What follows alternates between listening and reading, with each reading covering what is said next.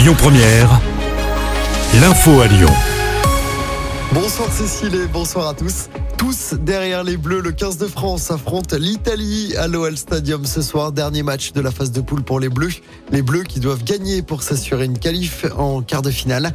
Le stade affiche complet ce soir. Même chose pour la fan zone du stade de Gerland. France-Italie, coup d'envoi du match à 21h.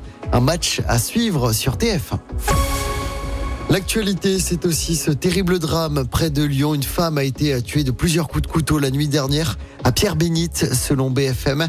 Les faits se sont produits lors d'une dispute conjugale dans la chambre parentale. Les quatre enfants du couple étaient présents.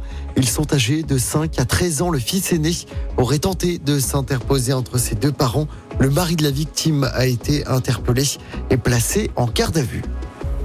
Une bonne nouvelle dans l'actualité, la jeune fille disparue depuis la semaine dernière à Givors a été retrouvée saine et sauve. La police l'a annoncé ce midi. Un appel à témoins avait été diffusé pour retrouver l'adolescente.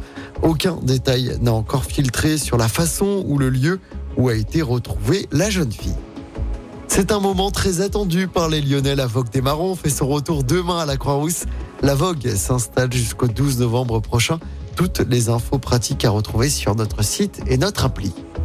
Et puis elle s'appelle Narges Mohammadi, cette militante iranienne de 51 ans est la lauréate du prix Nobel de la paix qui récompense son engagement pour les droits des femmes et contre la peine de mort dans son pays. Elle qui est actuellement emprisonnée à Téhéran. On reparle de sport en foot. Le coup d'envoi ce soir de la huitième journée de Ligue 1. Strasbourg reçoit le FC Nantes. Coup d'envoi à 21h de son côté. L'OL jouera contre Lorient dimanche à 15h du côté du Groupama Stadium. L'OL, pour rappel, bon dernier de Ligue 1 avec deux petits points et aucune victoire depuis le début de la saison. Écoutez votre radio Lyon Première en direct sur l'application Lyon Première, lyonpremière.fr et bien sûr à Lyon sur 90.2 FM et en DAB+. Lyon Première